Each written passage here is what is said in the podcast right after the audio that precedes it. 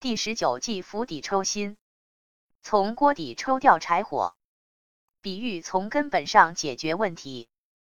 原点：不敌其力而消其势，对下前上之象。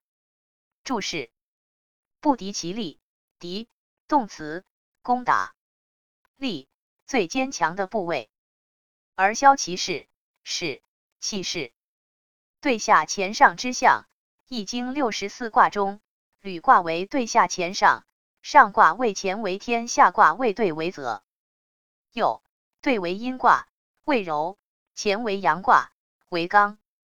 兑在下，从循环关系和规律上说，下必冲上，于是出现柔克刚之象。此计正是运用此象推理演之，欲我取此计可胜强敌。暗语：水沸者，利也；火之利也。阳中之阳也，锐不可当；心者，火之破也，吉利之事也；阴中之阴也，静而无害，故利不可当而事有可消。魏辽子曰：“气实则斗，气夺则走。面夺气之法，则在攻心。昔吴汉为大司马，有寇夜攻汉营，军中惊扰，汉奸卧不动。军中闻汉不动，有轻乃定。”乃选精兵反击，大破之。此即不直当其利而扑消其势也。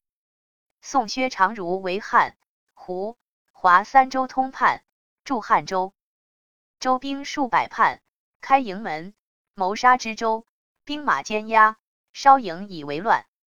有来告者，知州、监押皆不敢出。长儒挺身徒步，自坏原入其营中，以俘获与乱卒日。